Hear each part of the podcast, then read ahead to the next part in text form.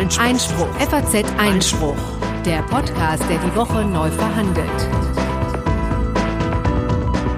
Herzlich willkommen beim Einspruch-Podcast, Folge 42, heute am 28. September 2018, wie gewohnt mit mir, Konstantin van Leinten, und äh, mit der hochwürdigen äh, Ach, ist das so, Corinna ja, Budras? Ja, nachdem du ja äh, jetzt inzwischen äh, mit äh, royalen äh, Gesprächspartnern ah, verkehrst. Äh, stimmt, davon ich, darf ich ja gleich noch das erzählen. Das strahlt so von dir ab.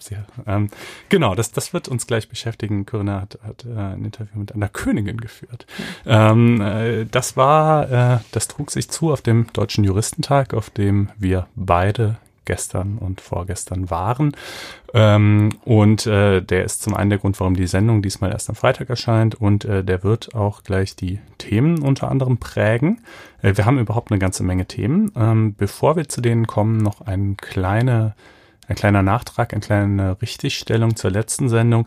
Äh, wir sprachen da über den Hambacher Forst. Ich habe gesagt, dass die Leute, die da diese Baumhäuser gebaut haben, durchaus auch teilweise gewaltbereit sind. Ähm, das ist auch zutreffend, aber ein Detail stimmte nicht, nämlich äh, diese angebliche Falle, die da installiert worden sei. Ähm, das hatte die Polizei zunächst selbst so gemeldet. Die hatte da so ein Bild von so einem Eimer voller Schutt äh, und meinte quasi, der sei da installiert worden und würde dann Leuten auf den Kopf fallen und die möglicherweise töten. Das hat die Polizei im Nachhinein richtig gestellt.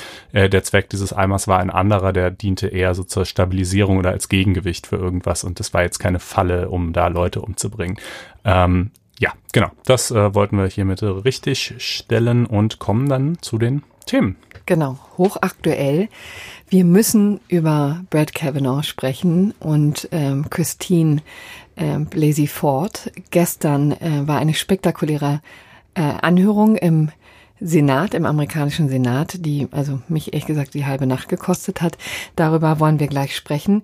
Äh, wir sprechen außerdem noch über die EU-Kommission, die Polen verklagt hat wegen der Zwangspensionierung von Richtern.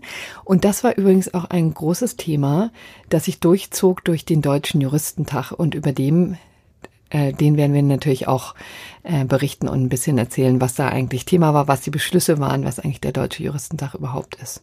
Genau. Und dann haben wir ähm, noch ein Thema, das äh, Anfang das ungerechte der Woche, Urteil. Ja, das OEG Frankfurt ähm, zur Klage eines Israeli gegen Kuwait Air. Ähm, das ist eben eine ähm, ziemlich spektakuläre ähm, Verfahren gewesen, was schon im vergangenen Jahr für Furore sorgte, weil eben der äh, Vorwurf der, der Diskriminierung von und Antisemitismus vor allen Dingen geäußert wurde. Und jetzt hat das OLG nachgelegt, hat sozusagen die Sache im Kern bestätigt und da habe ich ehrlich gesagt ein paar Anmerkungen zu. Dann haben wir natürlich das gerechte Urteil. Und wir haben auch noch lose mit Kavanaugh zusammenhängend, äh, aber nochmal in einer anderen Liga spielend, äh, America's Dad and Rapist, äh, Bill Cosby, der ins Gefängnis wandert. Genau, der hat äh, jetzt ein Urteil bekommen. Soll ich das vielleicht einfach mal vorziehen? Das ist jetzt nämlich nur eine kurze ähm, Sache. Wir wollen nachtragen, dass das Urteil gefällt äh, wurde, denn wir haben ja schon länglich über dieses Thema gesprochen. Bill Cosby ist eben der Everybody's Darling gewesen, über lange Zeit einer der bekanntesten schwarzen Schauspieler in den Vereinigten Staaten. Dann stellte sich in den vergangenen Jahren raus, dass er ähm, Frauen vergewaltigt haben soll im umnebelten Zustand, also hat sie unter Drogen gesetzt und dann eben vergewaltigt. Dafür wurde, musste er schon zahlen, ähm, 3,2 Millionen an eine Klägerin. Ähm, oh, aber strafrechtlich war das immer lange Zeit offen. Er wurde jetzt vor einigen Monaten eben schuldig gesprochen, auch im Zuge der MeToo-Welle, die da über das Land und über die Welt eigentlich gerollt ist. Haben wir auch schon in einer der früheren Sendungen, wer es nachhören will, äh, besprochen, das Urteil damals. Aber jetzt gab es das Strafmaß. Ne? Das wird genau. in den USA quasi separat festgesetzt, weil die Jury ja das Urteil fällt, aber der Richter dann äh, für das Strafmaß und auch für die Frage Aussetzung auf Bewährung, Kaution oder ähnliches äh, zuständig ist. Richtig. Und da ist eben ziemlich eindeutig, also auf Bewährung kommt er nicht raus, sondern ganz im Gegenteil, das hat eben der Richter rundweg abgelehnt, hat gesagt, er ist eben ein Sexual Sexualverbrecher, der hinter Gittern gehört. Und zwar mindestens für drei Jahre Haft ist auch eine interessante Konstellation, dass man sagt, ähm, dass jemand mindestens drei Jahre, drei bis zehn Jahre mhm. in Haft kommen soll, 25.000 Dollar Geldstrafe. Das dann, wird dann die Bewährungskommission entscheiden. Also quasi drei Jahre ist der früheste Zeitpunkt, wo er eine Chance auf Entlassung hätte und zehn Jahre ist der späteste Zeitpunkt, wo er auf jeden Fall rauskommen wird. Ja, das ist dann eben so ein Strafrahmen. Das fand ja, ich auch ja. sehr. Ja, das ist in den USA anders als bei uns durchaus üblich, dass da so eine Spannweite angegeben wird. Ähm, ja, und eben keine Chance. Also sie haben da ja argumentiert, äh, was weiß ich, er sei doch ein alter Greis und praktisch blind und so weiter. Ja, Pech gehabt. Also ähm, er geht jetzt trotzdem erstmal ins Gefängnis. Ja, das zu also Bill Cosby. Nun also zu Brad Kavanaugh, der uns jetzt schon in der dritten Woche beschäftigt. Also jener äh, hochhonorige Mann, Jurist, der eigentlich ähm, Supreme Court Justice werden soll, geht es nach dem amerikanischen Präsidenten Donald Trump. Und der bei dem es lange Zeit klar aussah, als würde er tatsächlich das Rennen machen. Aber nun hat er sich immer neuen Vorwürfen zu stellen. Vielleicht fegen wir erstmal zusammen, was in der vergangenen Woche da aufgelaufen ist. Denn es ist eben nicht nur die eine ähm, Dame aus den ach, frühen 80er Jahren, also eine Bekanntschaft eben, die ihm schwere Vorwürfe macht, sondern es sind zwei neue hinzugekommen. Der New Yorker hatte zuerst berichtet von Vorwürfen, die Deborah Ramirez ähm, erhoben hat gegenüber Brett Kavanaugh und die ähm, sind natürlich auch extrem peinlicher Natur, sollte es denn stimmen. Ähm, da geht es um eine Party, an der er teilgenommen hatte in seinem Freshman Year, also dem ersten College-Jahr in Yale, in der Elite-Universität Yale. Und da soll er sich äh, im betrunkenen Zustand ähm, vor dieser Frau komplett entblößt haben, also zumindest mit seinem Penis vor ihr hin und her gewedelt haben. Und äh, das war natürlich ein Detail, Allerdings in einer größeren Runde, ne? Also es hatte jetzt nicht den Charakter von wir sind zu zweit in einem Zimmer und ich ziehe mich ungefragt aus, sondern mehr so, es ist eine Party und ich finde das jetzt irgendwie witzig, meine Hosen runterzulassen, was natürlich trotzdem irgendwie übergriffig ist, aber vielleicht finde ich trotzdem den, den Charakter dieses Vorgangs äh, etwas anders färbt. Und der zweite äh, Vorwurf ist ganz erheblich, ist auch wirklich der krasseste, der bisher erhoben wurde und äh, von niemandem geringeren als ähm, Avenetti, dem Staranwalt der Stormy Daniels, schon vertritt und nun auch eine Frau ähm, vertritt, die behauptet, äh, Brad Kavanaugh und ähm, sein Freund Mark Judge, von dem hier auch schon die Rede war vergangene Woche, die sollen bei Partys zugegen gewesen sein und da auch kräftig mitgemischt haben, bei denen es zu Massenvergewaltigungen gekommen ist. Also, okay. Ja, Gang, Gang Rapes. Ähm, und das ist natürlich ein unfassbar krasser Vorwurf, der jetzt im Raum steht, noch nicht weiter substantiiert wurde, aber der äh, ihn natürlich zusätzlich unter Druck setzt. Also mhm. sie soll, sie hat berichtet von mindestens zehn Partys, an denen die beiden eben teilgenommen haben sollen. Und da soll ähm, es sozusagen sollen Mädels, Mädchen, Schülerinnen ähm, vergewaltigt worden sein von mehreren Jungs. Das, das wäre natürlich äh, ein unfassbarer ähm, Vorwurf. Ja, ja. Den er natürlich, das muss man sagen, auch hier wieder. Also da wundert man sich ein bisschen, wie kann, also ohne das jetzt final bewerten zu wollen, aber mehrere Partys mit Massenvergewaltigungen, wäre das nicht vielleicht doch in den letzten 30 Jahren schon mal publik geworden? So? Ja. Ich meine, dieser, diese blöde Geschichte, da auf der Party sich nackig auszuziehen, ja, okay. Ähm, diese andere Sache mit, mit Na, der Christine Basie Ford überhaupt nicht ja. okay, aber, aber vorstellbar, dass das sozusagen bisher nicht publik wurde, mhm. aber, aber mehrere Partys mit Massenvergewaltigungen. Hm. Ja. Naja, gut, auf das jeden Fall ähm, äh, muss er sich eine ganze Menge unangenehmer Fragen gefallen lassen. Ne? Ja. Ähm, Letzte Woche war eben, oder am Anfang der Woche sorgte schon für Furore ein Interview mit Fox News, wo er mit seiner Frau ähm, Rede und Antwort stehen musste ähm, über einen längeren Zeitraum und wirklich auch also ganz intim äh, Auskunft über sein Sexualleben gegeben hat. Wir hören äh, hier vielleicht mal rein. I did not have sexual intercourse or anything close to sexual intercourse in high school or for many years thereafter. And the girls uh, from the schools I went to and I uh, were So you're saying that all through all these years that are in question, you were a virgin? That's correct. Ja, um das vielleicht jetzt auch nochmal zu übersetzen für diejenigen, die äh, bei Englisch nicht so schnell mitkommen. Also hier wurde eben, hat er relativ deutlich gesagt, ich habe so etwas nie getan. Er es kam, kam weder auf dieser Party noch zu an, auf anderen Partys zu sexuellen Übergriffen. Und dann hat ähm, die Dame, also die Interviewerin von Fox News, nachgefragt, ähm, ob er denn tatsächlich Jungfrau gewesen sei. Also, während der Virgin. Highschool und für mehrere Jahre danach. Das Genau. war ja seine Aussage. Und er meint, ja. Also äh, natürlich auch, muss man sagen, durchaus unangenehm, sich jetzt über solche Details irgendwie seines Sexuallebens befragen lassen zu müssen. Wenn die Vorwürfe nicht stimmen sollten, wäre das natürlich sehr unschön. Aber ähm, ja, so ist das halt, äh, wenn man sein Amt bekleiden will. Und dann, das war ja jetzt noch ein Fernsehinterview, was wir gerade gehört haben, aber Genau. dann kam es ja vor allen Dingen zu dem großen, zu der großen Anhörung. Der ne? Punkt bei diesem äh, Fernsehinterview ist eben einfach, dass das jetzt schon in die Geschichte eingegangen ist als äh, die berühmte Virgin Defense. Ne? also im Grunde genommen die Verteidigung mit dem Hinweis, ich war doch Jungfrau. Und das eben für einen Kandidaten, der für eins der höchsten Ämter in dies, diesem Land kandidiert, das ist schon einfach unfassbar, was für An Abgründe sich da auftun, also was da gerade vor sich geht. Deswegen, da sind wir jetzt eben auch ganz schnell bei der Anhörung, wo es einfach gerade so weiterging. Am gestrigen Donnerstag fand eben die Anhörung im Senat statt.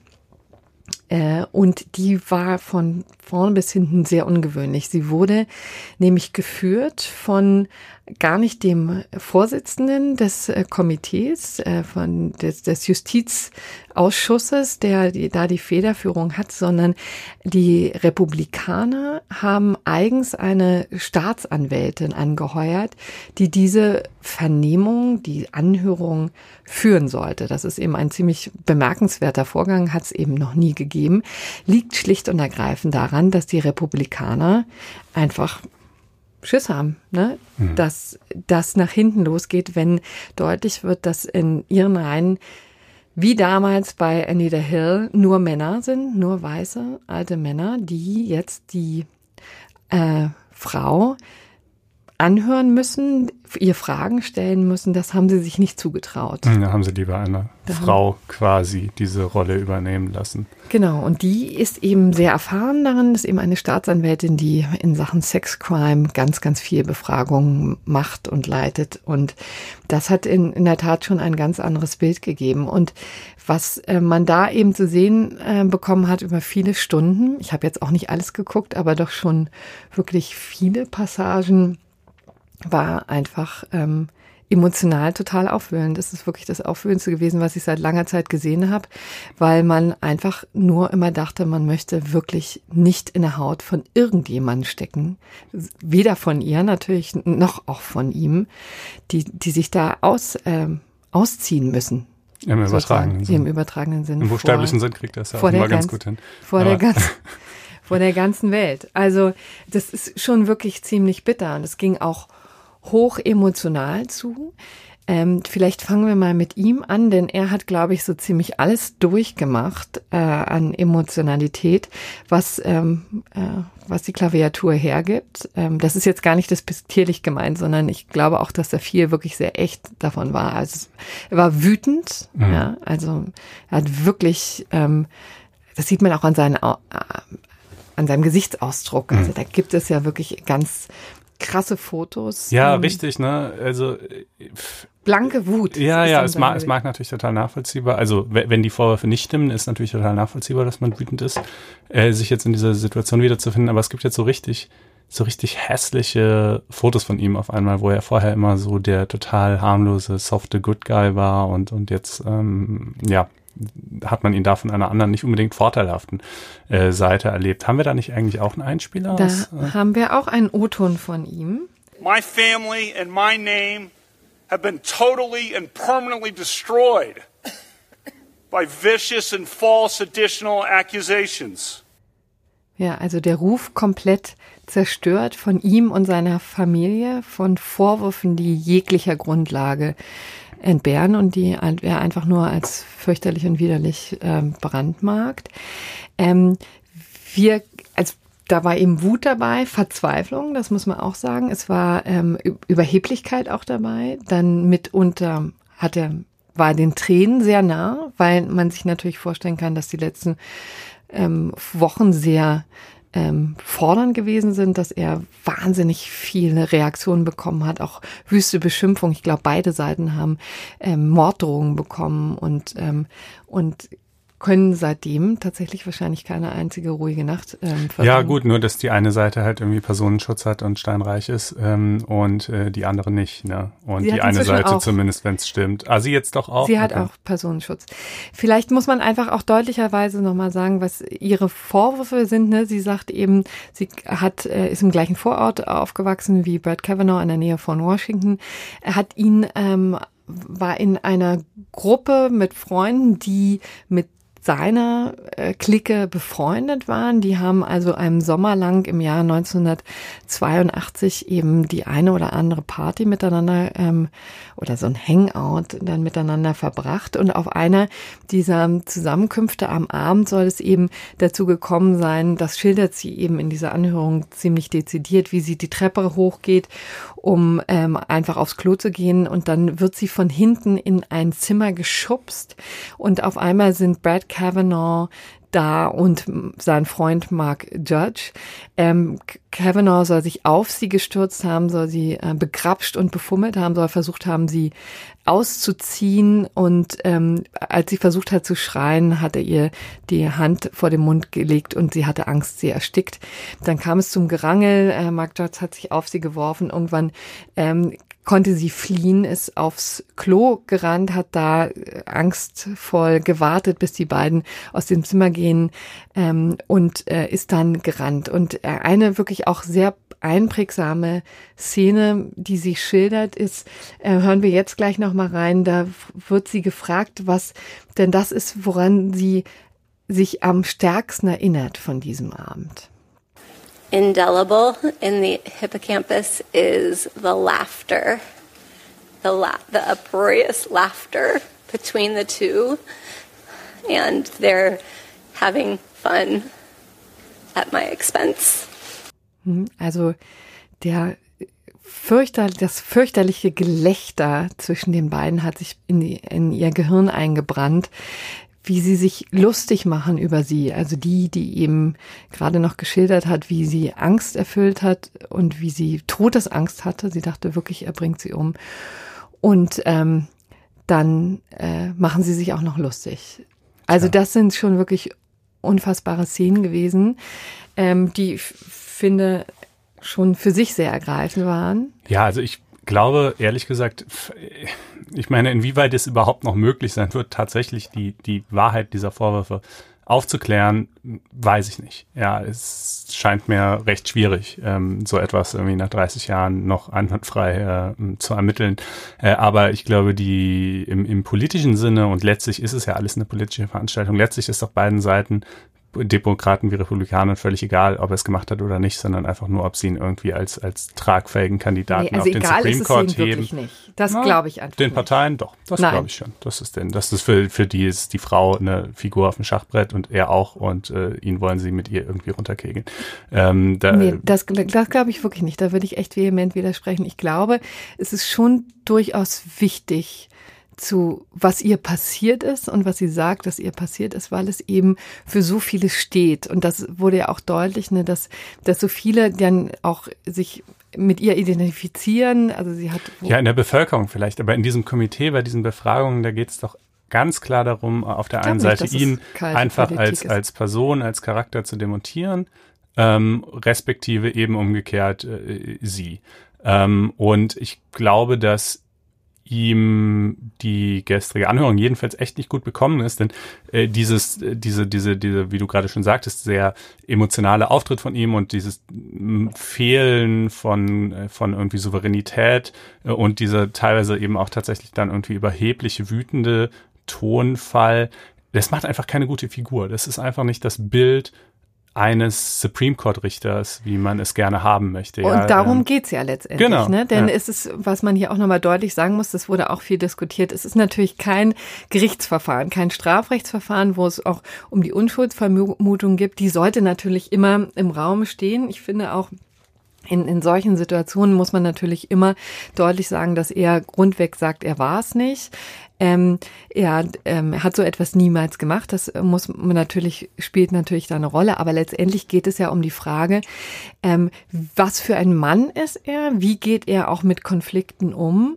Und ähm, ist er sozusagen in der Lage, auch persönlich und charakterlich in der Lage, dieses wirklich sehr ehrenvolle Amt auszufüllen? Ja, ja, genau, Und das meine da ich. Und da hat er eben eine schlechte mehr. Figur für abgegeben. Ähm, insofern, ja, ist das, glaube ich, durchaus im Sinne der Demokraten verlaufen. Ob es wirklich am Ende jetzt den Ausschlag gibt, das weiß ich auch nicht, denn die Republikaner haben nun mal immer noch die Mehrheit und können halt sagen, ja, ist ja alles schön, was ihr hier vorgetragen habt, aber ist halt auch alles total unbewiesen und, äh, und wir wählen ihn jetzt einfach trotzdem dahin, aber Die ähm, Entscheidung wird übrigens heute getroffen, an heute diesem? Freitag. Ne? Ah, okay. Also tatsächlich wurde für diesen Freitag dann die Abstimmung abberaumt, anberaumt. Jetzt wird sich entscheiden, hopp oder top. Es ist natürlich super brenzlig für die. Ne? Stell dir vor, sie geben ihn dahin und dann kommt im Anschluss noch irgendwas raus, was vielleicht tatsächlich belegt, dass die Vorwürfe stimmen oder so. Junge, Junge, also dann äh, viel Vergnügen, ja. Ja, Ähm, ist es äh, ist natürlich einfacher, ihn jetzt abzusägen ne? und sagen, es, es wäre natürlich ja gut, aber bald sind die Midterm-Elections, dann verlieren die Republikaner möglicherweise ihre Mehrheit und die und damit die Möglichkeit, einen dieser extrem wichtigen Posten Mhm. zu besetzen. Also es ist schon schon High-Stakes Poker sozusagen, was da gespielt wird. Ich finde eine Sache, die mich irritiert hat bei diesen ganzen Dingen, ich finde auch gar nicht so sehr, also mich hat, hat irritiert, dass das keine Rolle spielt, denn ich finde gar nicht so sehr, dass da Aussage gegen Aussage steht. Ne? Natürlich ist es formal so, dass sie sagt, er war es und er sagt, ich war es nicht. Ich finde eine Sache, ähm, die sich mir immer so aufdrängt, finde ich irritierend, dass das keine Rolle spielt, nämlich was ist denn einfach, wenn es so gewesen ist und er sich nicht dran erinnert, weil es für ihn nicht wichtig war? Weißt du denn, nach so vielen Jahren, nach 36 Jahren, du erinnerst dich ja wirklich nur an die Dinge, die dich emotional aufgewühlt haben. Und das ist ja das perfide manchmal an solchen Konstellationen, dass Täter jetzt von, ob es Mobbing ist oder, oder Belästigung, vielleicht war es ihm einfach egal, ja, und das war ein Riesenspaß. Natürlich hatte er nicht im Sinn, sie zu vergewaltigen oder gar umzubringen. Vielleicht war das eine so, so fulminante, ähm, also auch ganz schäbige Nummer, die er dann außerdem noch, also nicht nur, weil er komplett besoffen war, sondern weil er auch so gedankenlos war, das einfach von sich zu, zu und So nach dem Motto, da war ich halt besoffen, da habe ich die halt bei der Party ein bisschen befummelt, was stellt die sich so an, habe ich schon längst vergessen. Und für sie war es halt irgendwie ein viel einprägsameres Erlebnis und sie hat es viel krasser wahrgenommen als er. Es wäre Ja. auch nicht das erste Mal, dass es so Nee, nee, ist. ist ne? so Ich hatte- eine vorstellbare ich hatte wirklich Hypothese, klar. ein, äh, ein äh, Gespräch, das mich auch lange beschäftigt hat mit, mit einem Bekannten, der von seinem 25-jährigen äh, Abiturtreffen erzählt hat. Und der sagte, da stand eben eine, an die konnte ich mich gar nicht erinnern, aber dann habe ich sie mal angesprochen und meinte so, na, wie läuft's denn jetzt? Was macht sie? Und dann hat sie ihm ihr Weinglas ins Gesicht geschüttet. Und er war komplett baff. Und dann stellte sich heraus, diese Frau hatte er über Jahre hinweg verarscht, immer wieder. Oder und das war ihm einfach entfallen, weil es für ihn nicht wichtig war. Und für sie war es die Welt. Und für sie hat es so viel verändert, dass sie ihm nach 25 Jahren noch das Weinglas in, ins Gesicht geschüttet hat.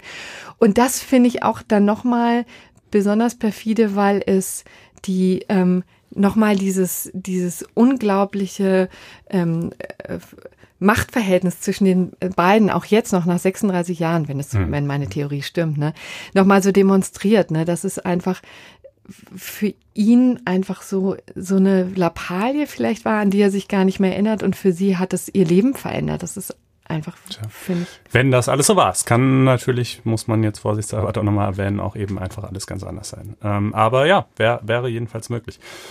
Wir äh, werden sehen, wie sich das entwickelt und äh, natürlich berichten, was rauskommt letzten Endes. Genau. Ja, und äh, dann kommen wir jetzt doch mal zu einem völlig anderen Thema, äh, nämlich äh, Osteuropa, äh, namentlich äh, Ungarn und Polen. Da hat es zwei Entwicklungen gegeben, äh, die man jetzt beide mal gemeinsam quasi erwähnen kann. Die eine liegt schon etwas länger zurück, ich glaube ungefähr zwei Wochen jetzt. Ähm, das Europäische Parlament hat dafür gestimmt, nun auch gegen Ungarn ein Rechtsstaatsverfahren einzuleiten, so wie es gegen Polen ja bekanntlich schon seit einiger Zeit läuft. Ähm, dafür war eine Zweidrittelmehrheit erforderlich, die kam auch zustande bei einigen Enthaltungen ähm, aus letztlich ähnlichen Gründen wie in Polen. Natürlich sind die Details, welche Gesetze da jetzt genau beschlossen wurden, ähm, andere, aber es läuft ebenfalls auf, auf ähm, zum einen Unterwanderung der Justiz und zum anderen auch äh, massive Einschränkung von Meinungs-, Pressefreiheit und ähnlichen Dingen äh, hinaus. Ähm, es wird auch auf dasselbe Ergebnis hinauslaufen, nämlich keins. Das ist ja inzwischen hinlänglich bekannt. Dieses Rechtsstaatsverfahren hat einfach einen Wert von null. Ähm, wenn man halt mit Leuten kooperiert, denen es egal ist, dass sie so diese Paria-Rolle einnehmen, die sich darin geradezu wohlfühlen, denn spürbare Sanktionen sind nicht möglich, mit Ausnahme des Ausschlusses des Stimmrechts, welches eben halt auch nicht in Betracht kommt, weil Polen und Ungarn sich da gegenseitig den Rücken frei halten.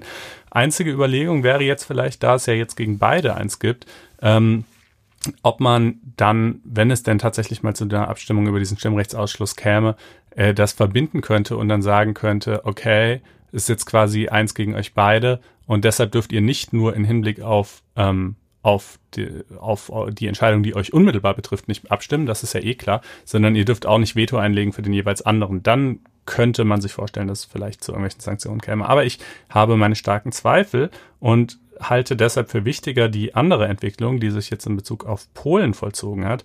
Äh, da hat die Kommission äh, ein Vertragsverletzungsverfahren ähm, eröffnet, also sprich einfach letztlich eine Klage zum EuGH eingereicht. Das gibt's ja immer mal wieder. Ne? Dafür sind jetzt auch keine, keine, ist jetzt irgendwie nicht äh, die Zustimmung sämtlicher Mitgliedstaaten oder dergleichen erforderlich, sondern die Kommission ist einfach die Hüterin der europäischen Verträge. Wenn einzelne Mitgliedstaaten dagegen verstoßen, dann kann sie deshalb klagen. Das betrifft ja beispielsweise auch ja, alle möglichen Dinge, zum Beispiel Luftreinhaltewerte oder ähnliches, ja. Ähm, und äh, äh, das ist sozusagen einerseits niederschwelliger, weil es nicht so diese Systemfrage stellt, aber andererseits setzt es ja trotzdem genau an dem richtigen Punkt an, denn äh, es steht zum einen in Artikel 47 der äh, Charta der europäischen Grundrechte, äh, der trägt den Titel Recht auf einen wirksamen Rechtsbehelf und ein unparteiisches Gericht, ja.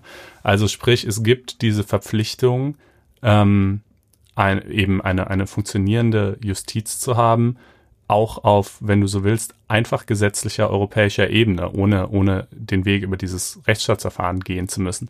Und äh, auf Basis der Verletzung dieses Artikels 47 und des Artikels 19 des äh, EU-Vertrages, der sinngemäß dasselbe sagt, äh, kann die Kommission eben klagen. Und äh, wenn der EuGH dann sich ihrer Einschätzung anschließen sollte, äh, möglicherweise sogar schon im einstweiligen Rechtsschutzverfahren, dann können eben äh, entsprechend äh, Sanktionen verhängt werden, also namentlich. Ja, wie sehen die aus? Ja, ähm, Strafzahlungen, ne? Mhm. Also und zwar potenziell auch äh, in der Form, dass das schon im einzeitigen Verfahren passiert. Das war in Bezug auf Polen erstmalig der Fall. Da ging es um was ganz anderes. Da ging es um die um die Rodung eines Waldes, ja, aber aber das war letztes Jahr zum ersten Mal, dass das im, im einzeitigen Rechtsschutzverfahren gemacht wurde.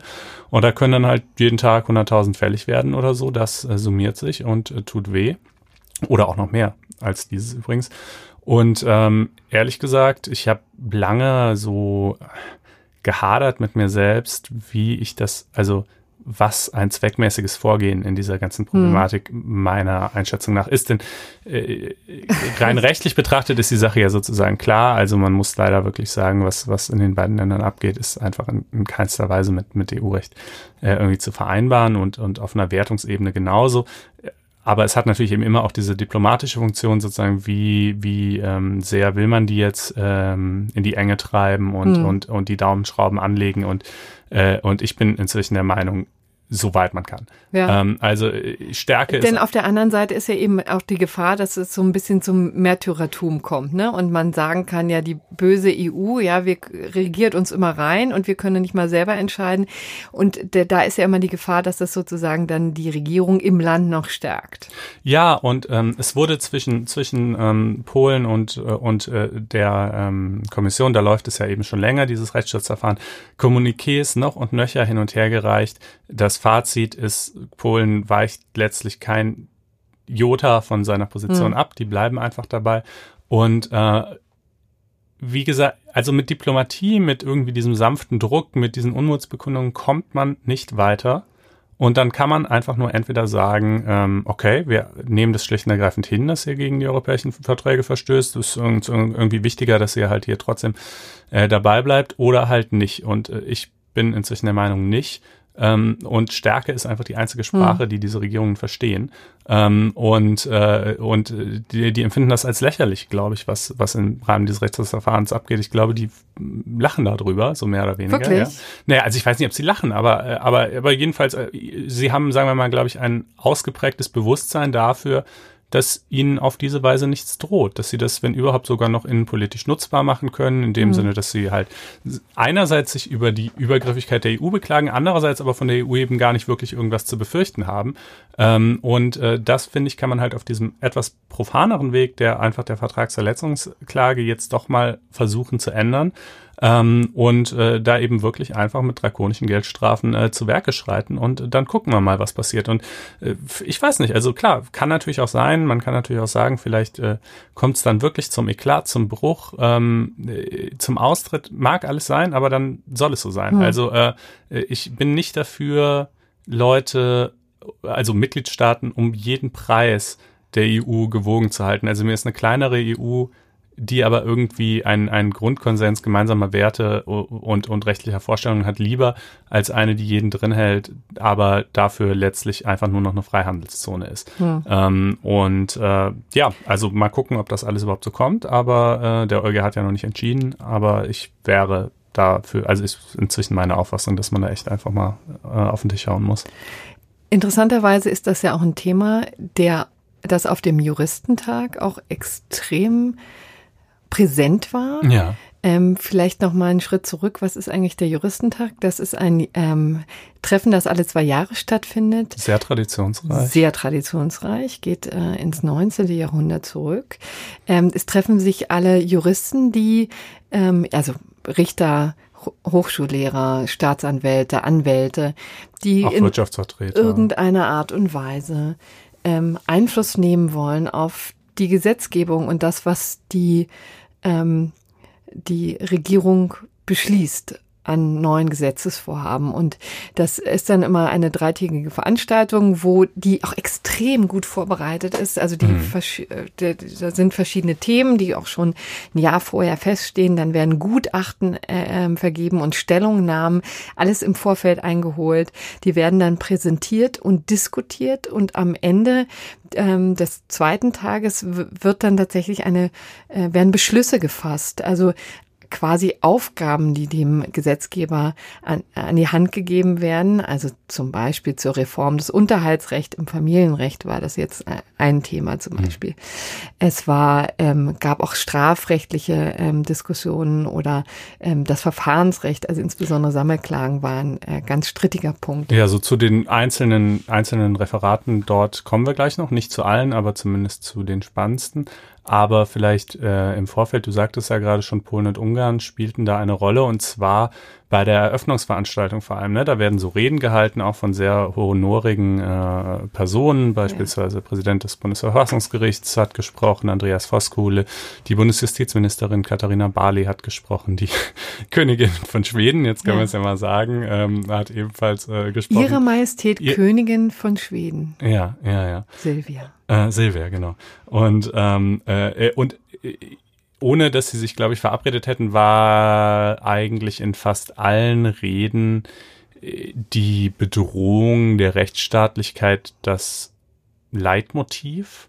Ähm, und Polen und Ungarn wurden von allen Beteiligten, die ja jetzt ähm, durchaus kritische Denker sind und versuchen, allen Seiten Gerechtigkeit zuteil werden zu lassen, äh, wurden Polen und Ungarn also wirklich auch vorbehaltlos als, als ähm, einfach äh, Mahnmale äh, und, äh, und ähm, ja, Beispiele dafür zitiert, wo die Reise hingehen kann, äh, wenn man nicht aufpasst.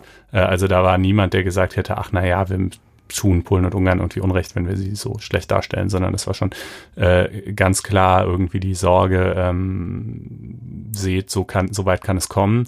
Äh, und dann natürlich mit Verweis auf Entwicklungen innerhalb von Deutschland, die natürlich noch nicht ansatzweise die Qualität haben wie dort, aber von denen man eben die Sorge hat, dass es mal dahin führen könnte. Ja, das war so ein bisschen, also was wurde dann zitiert? Zum Beispiel die, der, der jetzt in letzter Zeit wiederholt zu beobachtende Trend der Missachtung von Gerichtsurteilen. Darüber haben wir mhm. in der Sendung häufiger gesprochen.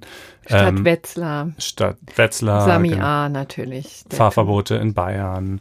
Ähm, äh, ja, eben die, die, die, Vor die Indienstnahme der Justiz durch die Politik im Sinne von, ähm, ja, die Richter mögen mal so entscheiden, wie es uns äh, genehm ist und Schrägstrich, wie wir glauben, dass es unseren Wählern in den Kram passt, Stichwort Volksempfinden und dergleichen.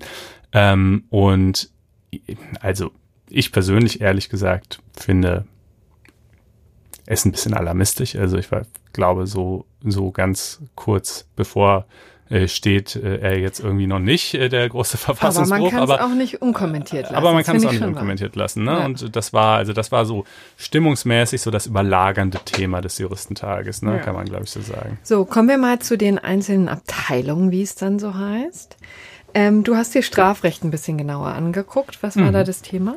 Ich fände ein wahnsinnig spannendes Thema. Ähm, leider ein Thema, das ehrlich gesagt, glaube ich, also erstens wurde nichts Revolutionäres beschlossen. Es gab durchaus. Magst du es erstmal nennen? Ja, okay. Ähm, das Thema lautet Strafzumessung versus äh, Strafzumessungsrichtlinien versus freies tatrichterliches Ermessen. Ja. Und für alle Nichtjuristen bedeutet es, warum kriegt man in Hamburg für eine Tat zwei Jahre und auf Bewährung und in Bayern für eine vergleichbare Tat fünf Jahre im Knast? Ne? Zum Beispiel, genau. Äh, das ist besonders ausgeprägt bei, bei äh, Betäubungsmittelstrafrecht. Da ist also echt so, dass du in Bayern tatsächlich das teilweise mehr als das Doppelte kriegst. Ähm, es gibt es aber auch für andere Deliktsbereiche und, und äh, je nach Bundesland auch je nach Gerichtsbezirk. Es gibt da wirklich so gerichtsbezirksspezifische Usancen. Ja, die einen machen so, die anderen machen so. Es gibt so inoffizielle Tabellen innerhalb der Gerichtsbezirke, was so eine angemessene Strafe sei für dieses und für jenes. Die haben natürlich keinerlei, also die werden nicht abgestimmt ähm, und das führt eben zu krassen regionalen Unterschieden im Strafniveau. Ja, und ähm, die sind übrigens möglich, weil es in Deutschland einen Strafrahmen gibt, ne? Also der vorgegeben ist im Strafgesetzbuch für eine äh, für eine Straftat gibt es eben einen Rahmen, der fängt eben vielleicht beim halben Jahr an, mhm. ja, auf Bewährung und geht halt hoch bis fünf Jahre. Ja, oder, oder wie, wie zum Beispiel, also Diebstahl finde ich ist immer ein ganz schönes Beispiel. Der einfache Diebstahl ohne Qualifikation reicht von Geldstrafe, also im Prinzip kannst du fünf Tagessätze bis zu äh, fünf Jahren Haft. Ja, mhm. das ist äh, und und das ist symptomatisch. Also die Strafrahmen sind immer in Deutschland sehr sehr weit äh, mhm. in aller Regel und ähm, und es ist auffällig, dass im Studium auch im Referendariat die Frage ähm, hast du dich einer Straftat schuldig gemacht und wenn ja, welcher Straftat hast du dich schuldig gemacht, sehr, sehr ausführlich äh, diskutiert und mhm. gelehrt wird. Ähm, und die Frage, was bekommst du eigentlich dafür, überhaupt keine Rolle spielt. Obwohl und, es das ist, was die Bevölkerung denn interessiert und den Täter natürlich. Ja, und den Täter auch. Also gut, am liebsten wäre ihm natürlich ein Freispruch, aber, ähm, aber also zum Beispiel, weißt du, so Raub oder räuberische Erpressung, so ein ganz klassisches Studienproblem, ja ähm, äh, die Abgrenzung zwischen diesen beiden Dingen oder Betrug oder Trickdiebstahl. Äh, auch da wird Hirnschmalz ohne Ende drauf verwendet. Die Strafrahmen sind dieselben. Ja, also wenn man die Qualifikationen einrechnet, dann ergeben sich auf einmal kleine Unterschiede. Aber aber die tausendmal wichtigere Frage in der Praxis ist halt nicht das eine oder das andere, sondern was kriege ich dafür? Und ähm, das, wie gerade schon gesagt, äh, eben in der Ausbildung spielt es keine Rolle. Was passiert dann, wenn du also Staatsanwalt oder ähm, Strafrichter wirst? Naja, du machst halt das, was alle machen. Ja, also du guckst halt einfach, du fragst einfach die älteren Kollegen Kollegen, ähm, hier, keine Ahnung, irgendwie so und so viel mal vorbestraft, hat äh, Folgendes gemacht, was wäre denn hier so der übliche Tarif? Und, äh, und was auch immer der ist, ungefähr so machst du es dann halt auch, weil du hast sowieso schon genug andere Probleme und, und äh, man weiß ja, wie das ist, Juristerei ist sehr konservativ konventionsgebunden, äh, da willst du nicht der Ausreißer sein, der sagt, ich mache jetzt aber das Doppelte oder die Hälfte. Ähm, und äh, das führt natürlich einmal einfach zu einer Verstetigung des Status quo, unabhängig davon, ob der jetzt gut oder schlecht ist. Äh, und diese Verstetigung findet aber eben innerhalb der einzelnen Gerichtsbezirke statt. Also wenn du Richter in Düsseldorf bist, dann willst du wissen, was machen die anderen Richter an meinem Gericht hm. und vielleicht in der Revisionsinstanz. Aber was die Richter in Bayern machen, ist dir relativ egal, weil damit hast du eh nichts zu tun, kommst nicht mit denen in Berührung. Ähm, so kommen eben diese lokal unterschiedlichen Strafniveaus zustande.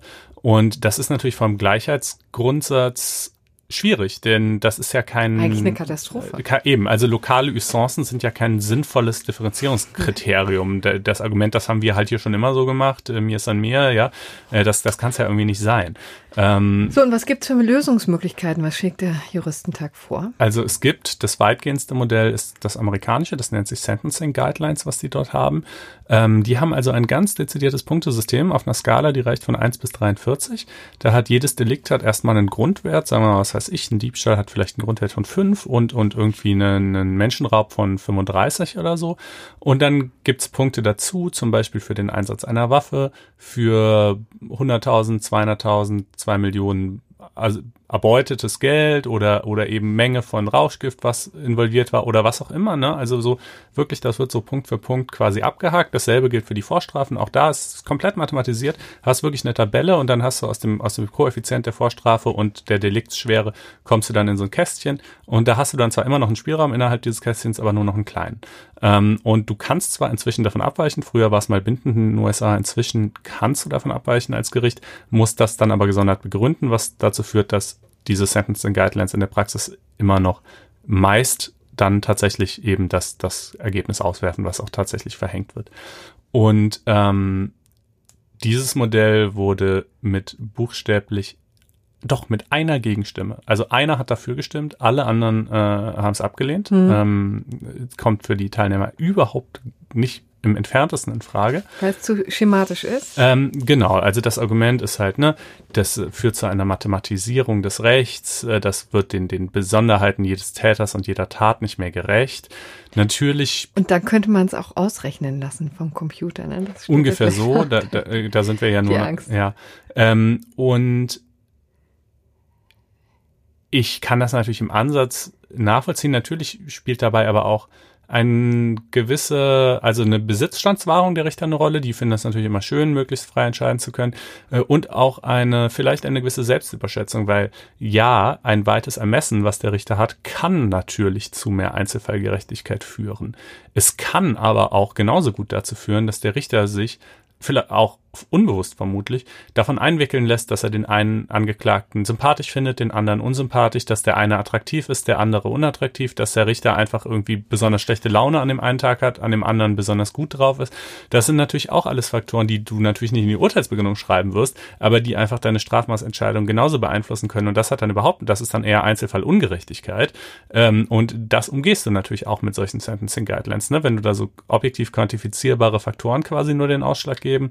Ähm, ähm, dann hast du dieses Problem nicht. Ähm, die, ja, also die goldene Mitte liegt wahrscheinlich eben irgendwo dazwischen.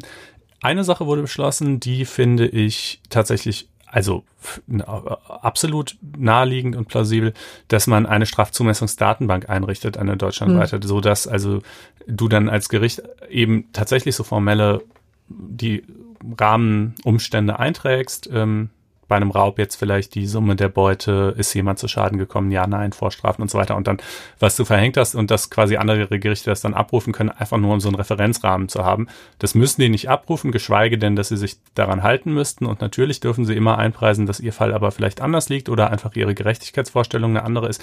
Aber sie haben zumindest mal einfach so ein Anhaltspunkt. Hm. Ähm, das, ich weiß nicht, ob das der Weisheit letzter Schluss ist, aber es ist zumindest eine behutsame Entwicklung, denke ich, in diese Richtung, ähm, wenn es denn auch von der Politik tatsächlich umgesetzt ja. wird. Ne? Denn das ist ja, das haben wir ja eben schon gesagt, dieser Juristentag, die fassen Beschlüsse. Die werden schon durchaus wahrgenommen in Berlin, denn das sind schon auf dem Juristentag echt alles Leute, die Ahnung haben, wovon sie da ja, reden. Das sind also, schon wirklich ähm, Diskussionen auf sehr hohem Niveau. Ja, also das war zum Beispiel das Strafrecht wurde moderiert von äh, äh, von äh, dem Richter Radke, der ja lange Zeit äh, eben Senatsvorsitzender in Strafsachen am BGH war und jetzt äh, Bundesverfassungsrichter ist. Und dann ja, waren also so mit die honorigsten Strafverteidiger des Landes da. Und also ist schon wirklich hochkarätige, schlaue Leute, die da sprechen. Ähm, aber wird man, wird man sehen müssen, ob sich, ob sich jetzt dieser Vorschlag irgendwie umset, äh, durchsetzt oder nicht. Ich habe übrigens zu dieser ganzen strafrechtlichen Thematik auch äh, drei Texte äh, geschrieben, ähm, die ihr finden könnt in den Show Notes. Ähm, und die liegen wohl wo, diese Texte? Äh, auf FAZ Einspruch, unserem Online-Magazin, nicht nur für Juristen, aber für alle, die sich für dieses Themengebiet interessieren. Genau, da könnt ihr auf faz-einspruch.de gehen und euch ein Abo klicken. Ihr werdet in einer stetig wachsenden guten Gesellschaft. Ähm, ja. Und äh, ja, Genau. Vielleicht ein Punkt, der auch noch diskutiert wurde, fand ich ganz spannend, auch wenn ich es nur am Rande mitgekriegt habe, aber die Musterfeststellungsklage äh, musste sich am ersten äh, Test unterziehen, ist ja noch nicht in Kraft. Am 1. Äh, November gibt es die Möglichkeiten äh, quasi für Kollektivklagen, dass sich Verbraucher zusammenrotten und dann vorgehen. Es wird dann eben durch einen Verband durchgesetzt. Also Stichwort Diesel hatten wir auch schon drüber gesprochen. Dieser Skandal wird dann von ähm, dem Verbraucherverband, äh, Bundeszentraler Verbraucherverband, durchgefochten gemeinsam mit dem ADAC und ähm, dann profitieren hoffentlich irgendwann mal Verbraucher. Ähm, das ist eben ein neues Instrument, was jetzt bald ähm, das Tageslicht erblickt und schon im Vorfeld in Grund und Boden diskutiert wurde und kritisiert wurde wurde, weil es gesagt wurde, ähm, die Argumentation war im Wesentlichen, es reicht überhaupt nicht aus. Also weil mhm. der Mechanismus natürlich äh, ein bisschen abstrus ist, dass äh, trotzdem noch jeder einzelne klagen ja, muss. Ja, das ne? haben wir hier in der Sendung auch schon besprochen. Das ja. ist halt wieder so, so, so ein komischer Kompromiss, der ja. ja, eben der einzige war, den man irgendwie finden konnte, aber. Der auch in der Fachwelt offensichtlich nicht auf besonders viel Begeisterung stößt. Ja. Kommen wir mal zu den Kindern. Genau, ich wollte gerade sagen. Und zu dir und Silvia. Ja, ja. zu ihrer Majestät ähm, Silvia. Da kam ich auch wie die äh, Jungfrau ähm, vom, äh, zum Kind, ja, kam ich zu diesem Interview, was übrigens, und ich muss es total relativieren, äh, man erniedrigt sich ja übrigens total, ne, als so ähm, äh, Gala-Journalist, der ich dann ja war. Da stand ich dann eben in einer Reihe mit, ähm, mit wirklich ganz reizenden Kollegen, auch ähm, von der Bild zum Beispiel und so. Aber man kommt tatsächlich ein äh, mal sehr solides zwei äh, Minutenfenster, um Ach, mit okay. ihrer Doch, Majestät so viel, ja.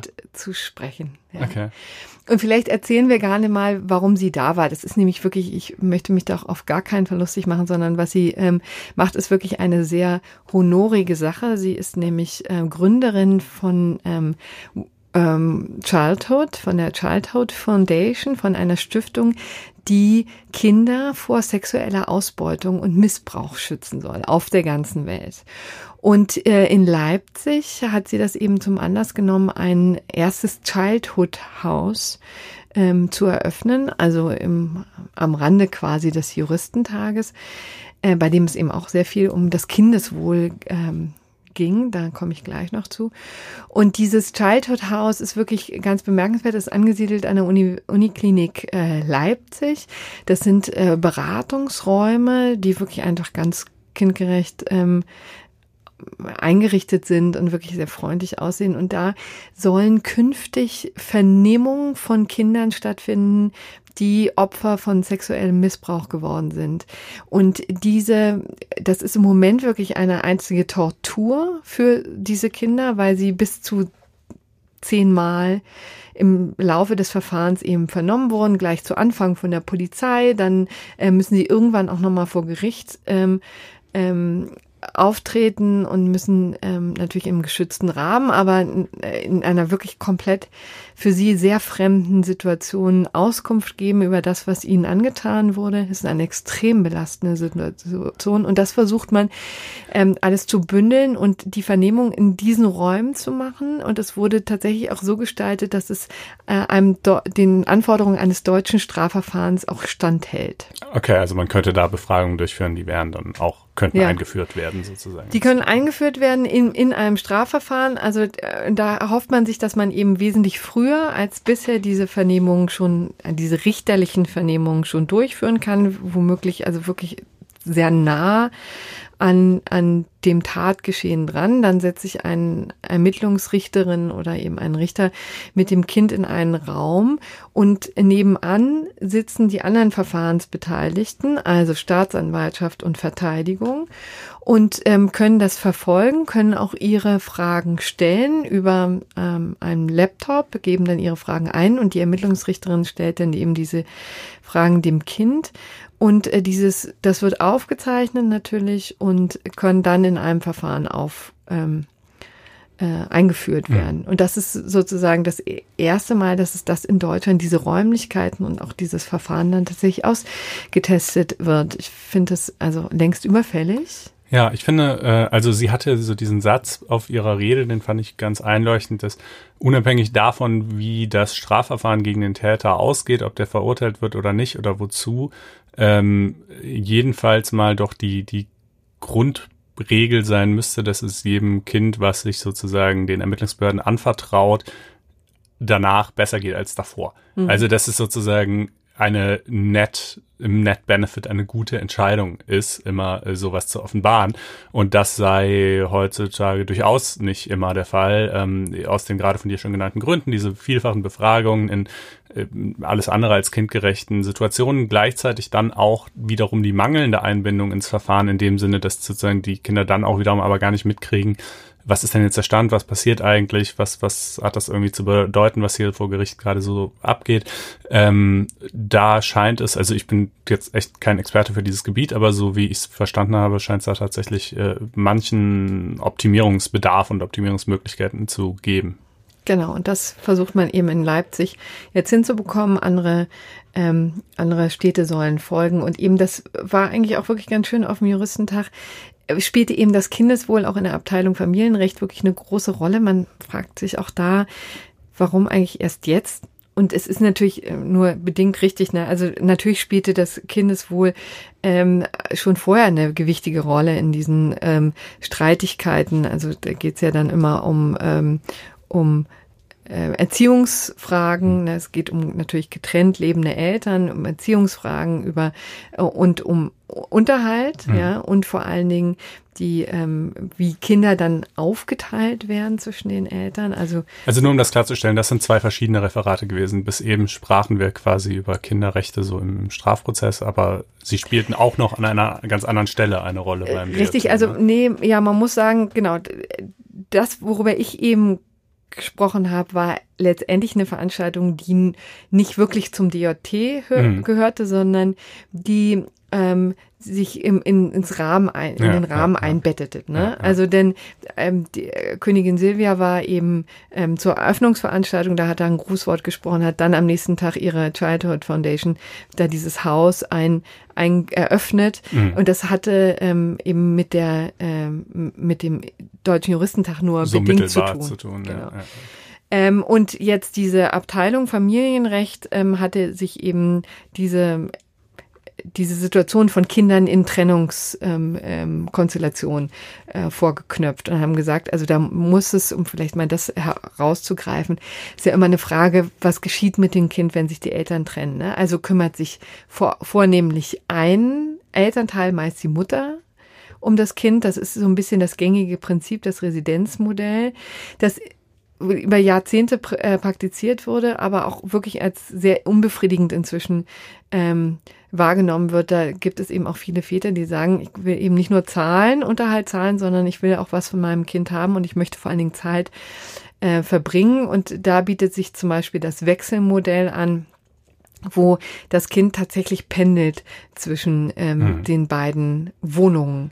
Natürlich auch eine riesigen, riesige Belastung fürs Kind, kann man nicht anders sagen, ne? Mhm. Denn, denn es ist wahrscheinlich überall und gar nicht zu Hause. Aber vielleicht ist das die Situation, die dem Ganzen noch am ehesten gerecht wird. Also jedenfalls ähm, wird auch diskutiert und wurde eben auch beschlossen auf dem Juristentag, dieses Wechselmodell stärker zu verankern mhm. und auch eher zur Norm zu machen als, als bisher. Bisher ist es noch eher die Ausnahme. Und ich glaube, das ist doch, bisher ist es doch so, wenn, wenn ich es recht in Erinnerung habe, dass wenn die Eltern so exakt 50-50 das aufteilen, dann ähm, wird das quasi auch auf die Unterhaltsverpflichtung angerechnet. Ja, Ja, der Äh, aber- Unterhalt ist eine ganz komplizierte Nummer. Ja. Ehrlich gesagt, da würde ich gar nicht eintauchen. Ja, ja, aber also, also sagen wir mal, das Grundproblem jedenfalls, ohne das jetzt zu spezifizieren, ist, dass es dir halt oft passieren kann, dass wenn du in einer, nach einer Trennung dich schon auch viel um das Kind kümmerst, dann aber trotzdem noch vollen Unterhalt zahlen musst. Und das wird natürlich irgendwie als unfair wahrgenommen von den Personen, die es trifft. Und das ist durchaus eine Erwägung, ob man das irgendwie flexibler gestalten kann, sowohl die Arbeitsteilung als auch, also die Betreuungsteilung, als auch eben dann die Unterhaltsverpflichtung. Ähm, auch dazu gibt es eine ganze Menge Beschlüsse. Wer, das geht alles, ne? Also das muss man vielleicht an dieser Stelle mal dazu sagen. Zu jedem dieser Themen gibt es mehrere Dutzend Beschlüsse, die sehr weit ins Detail reichen. Das können wir unmöglich alles in der Sendung referieren, aber wir packen euch auch zu sämtlichen Beschlüssen des Juristentags mal den Link in die Show Notes. Das ist durchaus äh, interessant. Ja. Ja. Dann kommen wir jetzt zum OLG Frankfurt. Vielleicht schildern wir erstmal den Fall, denn der ist nicht ganz unkompliziert. Ein Fall aus dem Jahr 2016. Damals wollte der Student Ada M., ähm, ist ein israelischer Staatsbürger mit Wohnsitz in Berlin, nach Bangkok fliegen und kaufte sich übers Internet, über Expedia, diese Online-Plattform, ein Ticket bei Kuwait Airlines mit Zwischenstopp Kuwait. Das ist ihm auch zunächst gelungen. Also er hat tatsächlich dieses Ticket gekauft, wurde aber wenig später von Kuwait Airlines storniert mit dem Argument, es gibt seit 1964 ein Gesetz, das das Israel-Boykott-Gesetz, das es verbietet, mit israelischen Staatsbürgern Verträge zu schließen, und zwar egal in welcher Form. Und deswegen, so sagte die Airline, könne sie den Studenten leider nicht befördern und hat es storniert. Hat wohl auch angeboten, ihm bei einer anderen Gesellschaft einen Direktflug zu besorgen, also von Frankfurt nach Bangkok eben Das nicht war sein eigentliches Ziel, war Bangkok, ne? aber es wäre ursprünglich ein Zwischenstopp in Kuwait dabei gewesen. Genau, das wollte er auch wahrscheinlich aus gutem Grund, weil ihm das natürlich bekannt ist, dass es dieses Gesetz gibt und äh, wahrscheinlich wollte er das einfach mal ähm, austesten, wie weit man hier in Deutschland damit kommt. Und interessanterweise ähm, ist Kuwait Airlines mit der Ablehnung, einen Israeli zu transportieren, extrem weit gekommen, nämlich bis zum OLG. Also schon das Landgericht Frankfurt hat die Klage des israelischen Studenten abgelehnt und hat gesagt, ähm, hier gibt es keinen Zwang ähm, der Airline, ihn zu befördern, ähm, denn es sei ihr nicht zuzumuten, äh, diesen Beförderungsvertrag durchzuführen, weil es ja nach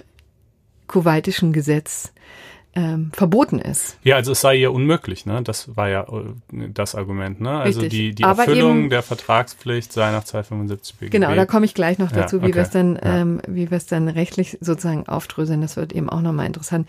Das hat natürlich für einen unglaublichen ähm, Proteststurm äh, gesorgt. Man muss auch ehrlicherweise sagen, ich finde, das Landgericht Frankfurt war wirklich auch all alles andere als ähm, sen sensibel, was dieses Thema angeht. Die haben es eben einfach wirklich nur rein juristisch ne, mit dem 275 eben geklärt, äh, äh, bürgerliches Gesetzbuch, haben gesagt, ähm, Sache ist unmöglich geworden, deswegen gibt's hier gar keine ähm, Leistungspflicht. Ja, Leistungspflicht. Das kann man so natürlich nicht machen. Ne? Also es waren, äh, also sind auf die Barrikaden gegangen. Ne? Also natürlich ähm, auch die äh, ähm, äh, jüdische Verbände, aber eben auch Politiker. Es hat sich ähm, der Verkehrsminister damals, Christian Schmidt, eben eingeschaltet. Und ähm, ich finde auch sehr zu Recht, denn das ist wirklich einfach eine ganz krude Situation, dass man mit einem offensichtlich diskriminierenden Gesetz hier in Deutschland so weit kommt. Ne, man muss sagen, das ist natürlich ein kuwaitisches Gesetz, ja, damit äh, hat der deutsche Staat nur am Rande was zu tun, aber dass man das hier tatsächlich so problemlos durchkriegt, das war schon ein Knaller. Ja, es war zumindest unglücklich ähm, kommuniziert vielleicht. Äh, aber jetzt, das OLG hat es ja im Ergebnis äh, jedenfalls äh, nicht anders gesehen. Ne? Die haben ein bisschen, äh, ein bisschen diplomatischer formuliert in der Pressemitteilung. Man muss ehrlicherweise sagen, es gibt bis jetzt nur noch nur die Pressemitteilung, eben noch nicht die schriftlichen Urteilsgründe. Das wird auch noch mal interessant sein. Aber die haben viel Zeit drauf verwandt und Platz drauf verwandt, zu sagen, wie sehr sie sich von diesem Gesetz distanzieren, ja, dass das eigentlich wirklich ähm, absolut abzulehnen sei und auch überhaupt nicht tolerabel. Ja, das war sozusagen äh, das Zugeständnis an diesem Protest. Im Ergebnis sind sie aber tatsächlich auch ähm, zum, ähm, zum gleichen Ergebnis gekommen, nämlich die Tatsache, dass hier eine Unmöglichkeit vorliegt der Leistung. Also ein Beförderungsvertrag wurde geschlossen ja, mhm. da ist übrigens ähm, auch die Frage, das kam äh, auf Twitter haben wir übrigens diese, diesen ganzen Fall schon diskutiert, ähm, war auch echt eine spannende Diskussion, auch wenn man auf Twitter natürlich nicht besonders tief gehen kann, aber da ähm, sagte eben einer, ähm, naja, es gibt doch keinen Beförderungszwang in Deutschland. Gibt es übrigens doch.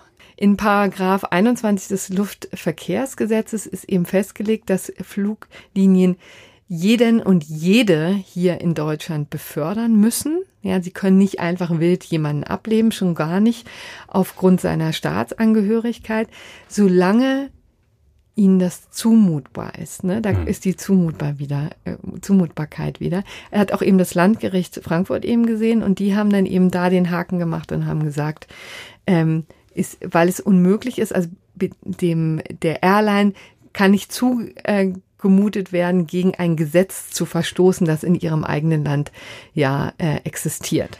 Das ähm, Oberlandesgericht hat jetzt eben äh, unterschieden ähm, zwischen eben der rechtlichen äh, Unmöglichkeit. Ähm, die haben sie verneint. Die haben eben gesagt, hier gibt es zwar ein Gesetz, aber daran können wir uns nicht halten, denn es, ähm, es nicht jedes Gesetz muss in Deutschland quasi Wirkung entfalten und insbesondere ein Gesetz, das so äh, vehement gegen alle Grundsätze verstößt, auch internationaler Art, müssen wir uns nicht halten. Ne? Das mhm. war die, die rechtliche Unmöglichkeit, die haben sie abgesagt, abgelehnt. Aber durch die Hintertür war es dann eben doch so, dass sie gesagt haben, aber tatsächlich ist es ihm ja, ist ja der Airline das unmöglich, den zu transportieren und in den Transitbereich in mhm. Kuwait ähm, äh, den betreten zu lassen. Sie müssten also, sie wären quasi gezwungen, ihn nach Kuwait zu fahren und dann auch gleich wieder zurück, ohne dass er das äh, Flugzeug verlässt, mhm. weil es ähm, ähm, weil es ihnen ihm verboten ist.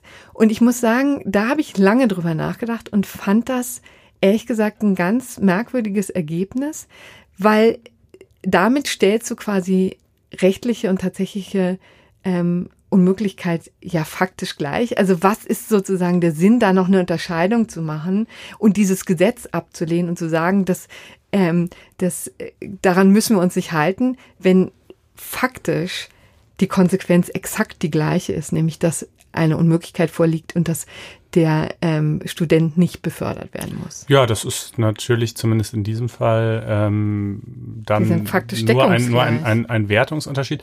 Aber es, aber es ist ja nun mal eine nicht zu leugnende Tatsache. Also in dem Moment, wo die Maschine da in Kuwait landet, ist es ja offenbar tatsächlich so, dass die kuwaitischen Behörden äh, dann eben sagen, der darf hier nicht mal in den Transitbereich rein. Also äh, es ist ja einfach eine tatsächliche Unmöglichkeit. So, so schlimm man das alles finden naja, kann, zu Recht. Aber, aber ich finde, man äh, kann, die, die Frage ist doch, ob man die kuwaitische Airline da so leicht ähm, außen vor lassen kann. Ne? Also dann ähm, wurde eben argumentiert, naja, ähm, also ich finde, es spielt eine Rolle, dass es eine staatliche Airline ist. Ja, das äh, hat mir auch zu denken gegeben, ne, tatsächlich. So, also. und ich finde, dass sie sich dann darauf äh, berufen können, ist merkwürdig. Was ich außerdem merkwürdig finde, ist, dann wurde das auch in einem halben Satz, jedenfalls in der Pressemitteilung des ORG gesagt, naja, bei Expedia war ja die, die merkwürdige Situation, dass die Staatsbürgerschaft gar nicht abgefragt wurde. Deswegen kam es ja überhaupt nur zu Vertragsschluss. Ja, wäre die abgefragt worden, dann hätten sich vielleicht gar nicht drauf eingelassen. Bei Expedia, diesem Online-Portal, wird es aber gar nicht abgefragt.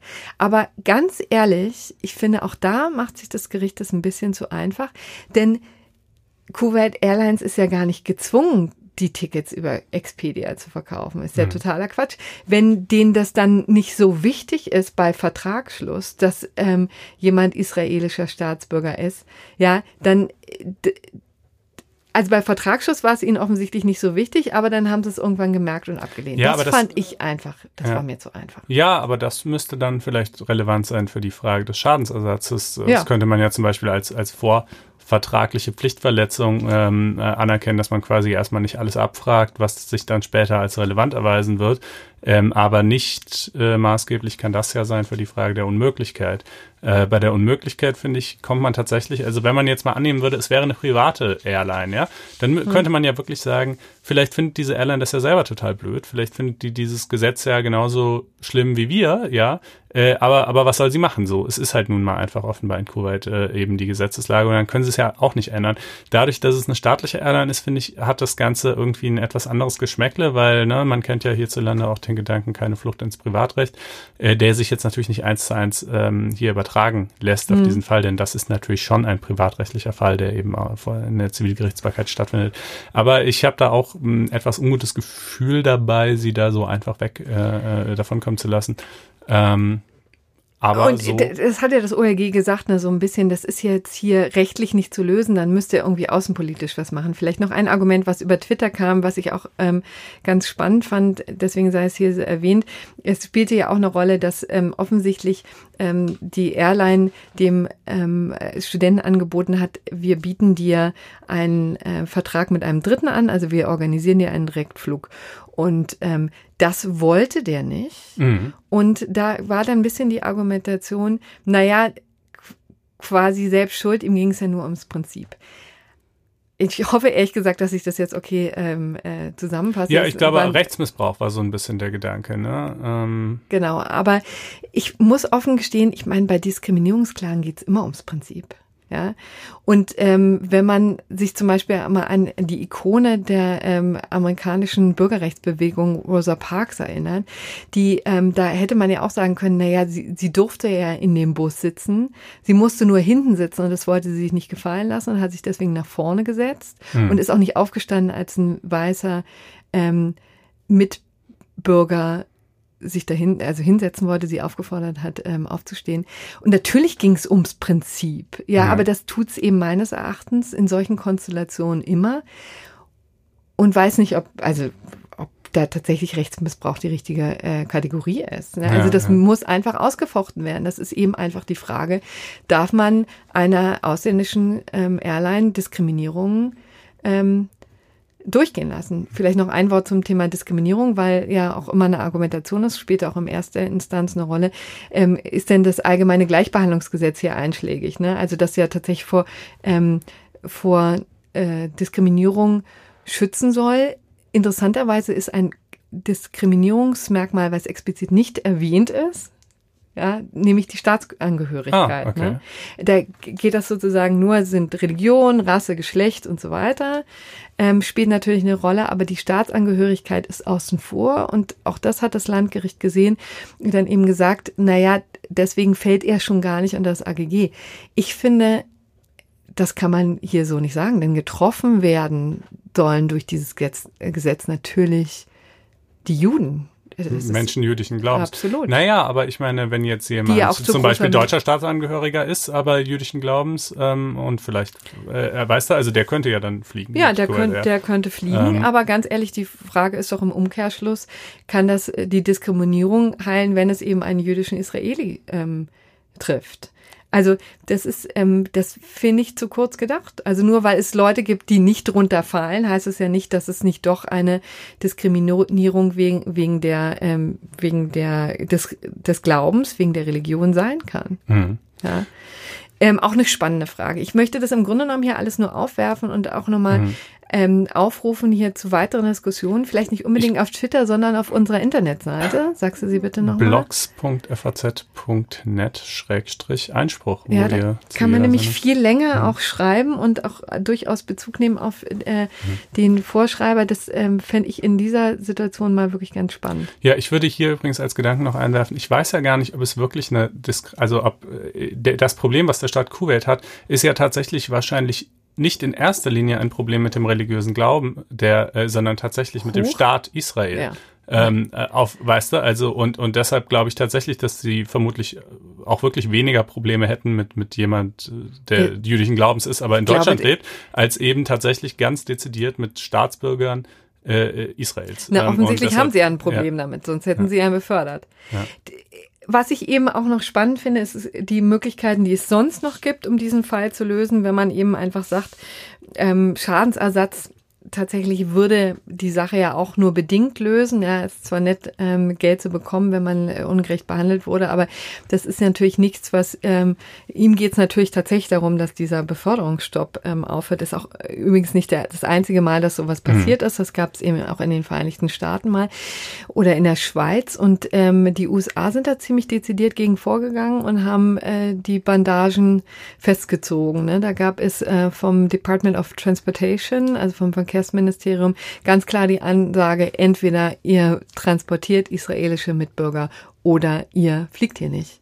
Also und, wir entziehen euch die Start- und Landerechte. Ja, richtig. Und dann okay. haben sie tatsächlich auch Strecken eingestellt. Äh, ah, die, also ja. aber Kuwait Air hat dann lieber auf das ja. Amerika-Geschäft verzichtet Absolut. als, hm. beziehungsweise gut, Kuwait Air alleine kann das ja auch wie, natürlich nicht entscheiden, sondern eben der Staat Kuwait. Äh, aber bemerkenswert, okay. So, und ich finde, das ist das absolute Minimum, was hier passieren sollte im Fall. Naja, also, gut, das ist schon das ziemliche Maximum. Also sehr viel weiter kommst du ja nicht. Aber, aber ja, wenn du ähm, rechtlich nicht weiterkommst, aber ja, ich, ich, ja. ich, politisch finde ich, muss ich da schon was tun. Also insofern, da würde ich dann wiederum mit dem OLG ähm, d'accord laufen und sagen, es ist natürlich auch eine, eine außenpolitische mhm. äh, Frage, die gelöst ja, werden muss. Ne?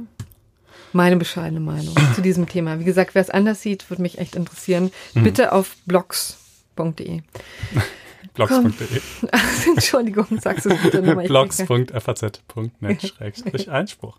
ähm, so, und jetzt sei an dieser Stelle mal erwähnt, ein Thema, das wir jetzt hier nicht machen werden, aber auch das packen wir in die Show Notes. Der ähm, langjährige Arzt einer äh, Sekte in Chile, einer von Deutschen betriebenen Sekte in Chile, äh, muss hierzulande nicht in Haft. Dahinter verbirgt sich eine ja auch historische und spannende äh, Geschichte, ähm, also sowohl juristisch als auch vom ganzen Hintergrund äh, her äh, lesenswert, würde ich behaupten. Äh, wir packen euch den Link dazu in die Show Notes, äh, lassen es an dieser Stelle jetzt mal außen vor, denn wir sind schon wieder ganz schön weit vorangeschritten. Und kommen jetzt zum gerechten Urteil, das uns auch ein Hörer mitgeteilt hat. Herzlichen Dank dafür. Was mhm. ist denn? Ja, es ist schon aus dem Juni, aber ähm, äh, ich glaube jetzt erst veröffentlicht, jedenfalls uns jetzt erst zur Kenntnis gelangt. Äh, und da geht es um einen Abtreibungsgegner, der sein Fahrzeug quasi nach der Art eines Firmenwagens bedruckt hat, äh, nur eben nicht mit irgendwelchen Schriftzügen oder Telefonnummern, sondern mit äh, zerstückelten Föten äh, und äh, entsprechenden äh, Textpassagen, die also sinngemäß, ich weiß nicht genau wie der Wortlaut war, aber naja, suggerierten, dass das natürlich alles Mord sei und man in die Hölle komme und dergleichen mehr. Äh, und äh, dieses äh, sicherlich nicht schön anzuschauende Fahrzeug äh, hatte er abgestellt in der Nähe einer Grundschule. Ähm, dort stand es also und äh, die Eltern waren lichterloh empört. Die, die Kinder Eltern haben es im Zweifel gar nicht gesehen, aber die ja, weiß ich nicht. Also die Kinder haben es vielleicht schon auch gesehen. Ähm, äh, und äh, da stand es, bis es dann irgendwann nicht mehr da stand, weil es nämlich abgeschleppt wurde. Äh, das äh, äh, fand ich äh, erstmal so ganz lustig als Vorgang und er hat dann aber jedenfalls dagegen geklagt ähm, und also gegen, ich glaube gegen die Belastung mit den Kosten des Abschleppens hat er geklagt, weil er sagte, die Maßnahme war halt rechtswidrig und äh, hätte dementsprechend äh, nicht äh, durchgeführt werden dürfen. Äh, ist damit aber mit Pauken und Trompeten äh, gescheitert ähm, weil das Gericht sagt, doch, hier lag ein, eine Gefährdung oder eine Verletzung der öffentlichen Sicherheit vor, dergestellt nämlich, dass das Abstellen des Fahrzeugs äh, gegen 118 Ordnungswidrigkeitengesetz verstoßen hätte. Nach 118 handelsordnungswidrig, wer eine grob ungehörige Handlung vornimmt, die geeignet ist, die Allgemeinheit zu belästigen oder zu gefährden und die öffentliche Ordnung zu beeinträchtigen. Eine grob ungehörige Handlung. Ja. Und äh, das sei, äh, also natürlich müsse das äh, hier abgewogen werden mit dem Recht auf Meinungsfreiheit. Man darf natürlich gegen Abtreibung sein, man darf das auch in verschiedener Weise öffentlich kundtun, aber hier also es wäre auch durchaus noch legitim gewesen, wenn er zum Beispiel auf das Auto einfach nur gedruckt hätte, was weiß ich, Abtreibung ist Mord oder so, aber mit diesen martialischen Bildern zusammen Und dann wiederum, und das sei, äh, sei hier eben auch relevant gewesen, ähm, äh, gerade von der Grundschule, wo Ja. natürlich irgendwie halt Kinder das dann den ganzen Tag sehen, äh, äh, würde das eben, also in ähnlicher Weise, wie du da zum Beispiel auch nicht ein, Auto hinstellen dürftest, was mit nackten Frauen bedruckt ist und Ja. für ein Bordell wirbt, äh, darfst du eben auch sowas nicht dahinstellen. Ähm, das sei eben zumindest in diesem Kontext dann grob ungehörig und äh, dementsprechend Verstoß gegen 118 OWI. So, und, das äh, finden wir ja, zutiefst gerecht. Das finden wir Ja. mega gerecht. Und äh, ja, damit Ja. sind wir, glaube ich, am Ende angelangt. Äh, wir ähm, weisen nochmal darauf hin, dass ihr uns gerne Feedback geben könnt im iTunes Store oder bei Spotify oder wo auch immer ihr uns hört. Ähm, und äh, genau, nächste Woche haben wir dann eine Sondersendung, ähm, da nämlich äh, sowohl Corinna als auch ich im Urlaub sind, äh, haben wir quasi ein, ein schon vorab ein Großkanzlei-Spezial aufgezeichnet. Äh, Auch wirklich für Nichtjuristen zu empfehlen. Hören Sie da mal rein, Ja. weil man doch, glaube ich, eine ganze Menge über diese Welt lernt, genau, die das ziemlich einflussreich ist. steht euch nächste Woche bevor. Übrigens äh, auch nochmal vielleicht, weil ja durchaus immer wieder neue Hörer hinzukommen und sich bestimmt der eine oder andere wundert, warum du, Corinna, die Hörer immer siehst Ja. und ich immer du bzw. Aus ihr sage. vollstem Herzen tun wir das beide, Ja. weil wir uns nicht einigen können, wie viel Respekt wir unseren Hörern gegenüberbringen. Boah, dieses Framing kann ich natürlich überhaupt nicht akzeptieren. Nee, wir hatten das in Sendung 1, eigentlich wollten wir es mal einheitlich machen, dann haben wir es verbaselt und dann fanden wir es lustig und sind dabei geblieben. Also, ähm, ja, falls ihr euch wundern solltet, äh, Oder falls ihr, Sie sich wundern. wisst ihr jetzt Bescheid, wie es kommt. Herzlichen Dank. In diesem Sinne, bis dahin, macht's gut. Tschüss. Ciao.